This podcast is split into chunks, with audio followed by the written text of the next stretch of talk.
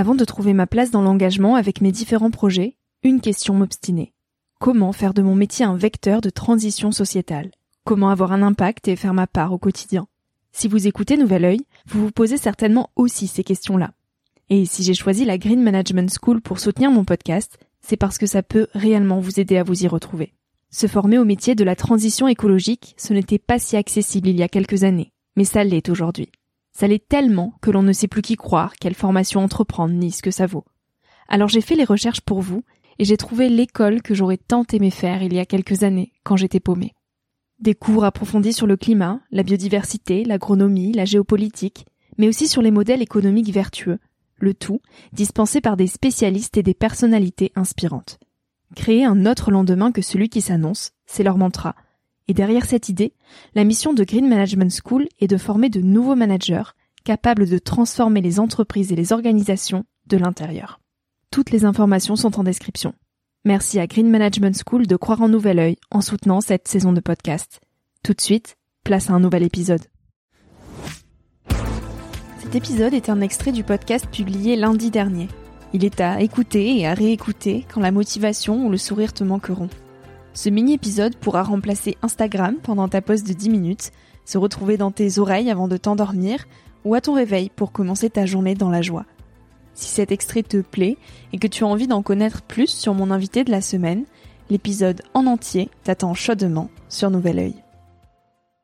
Les expériences, tout, euh, ce que j'ai pu faire comme euh, petit boulot, tout ça, il en reste quelque chose.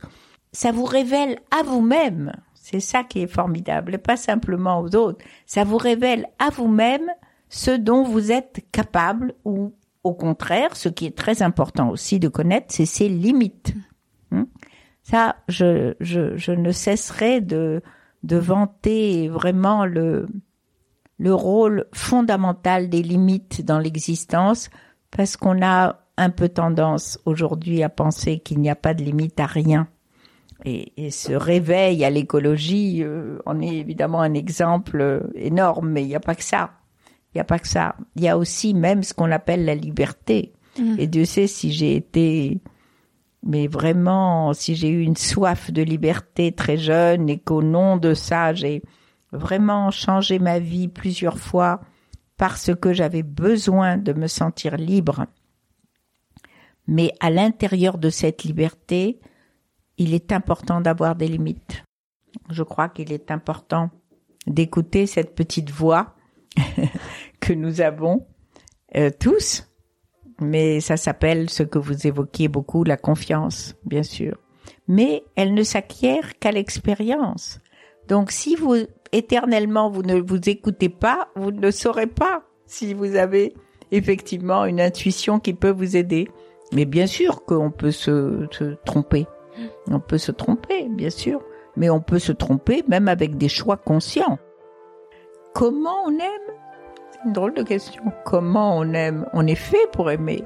J'ai trouvé l'homme de ma vie à 43 ans, encore une fois, sans le chercher. Hein, c'est toujours cette serendipity. Je ne le cherchais pas.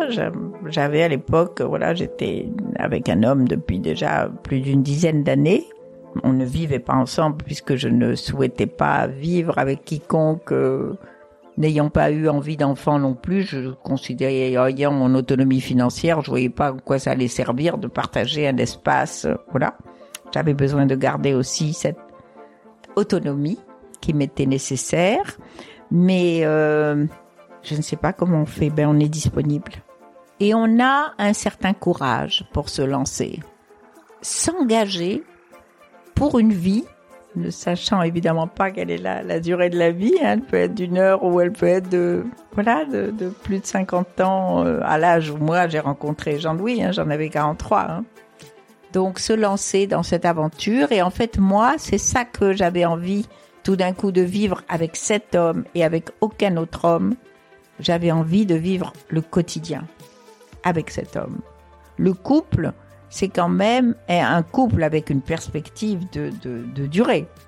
Et puis de tout faire pour que ça dure. Hein, c'est ça aussi.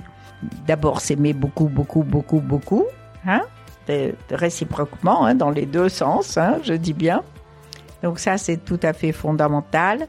Et puis le fait que, que plus les jours passent et plus ça s'améliore et plus c'est évident et plus c'est puissant et plus c'est profond. Donc, vous reconnaissez le fait d'avoir fait la bonne rencontre de votre vie au fait que vous êtes transformé. Non, pas du tout. C'est l'autre et pas l'autre qui vous transforme. Vous, vous êtes transformé parce que tout d'un coup, vous acceptez des trucs que vous n'avez jamais acceptés avant dans votre vie, qui vous paraissaient insurmontables. Tout d'un coup, vous vous retrouvez avec un truc, vous dites, mais c'est moi ça? Ben oui. Voilà. Et c'est pas l'autre qui vous a changé, hein. C'est la rencontre, mais la rencontre amoureuse. C'est l'amour qui transforme. Hein. Ça, c'est, c'est une des premières vertus de l'amour, c'est qu'on se laisse transformer.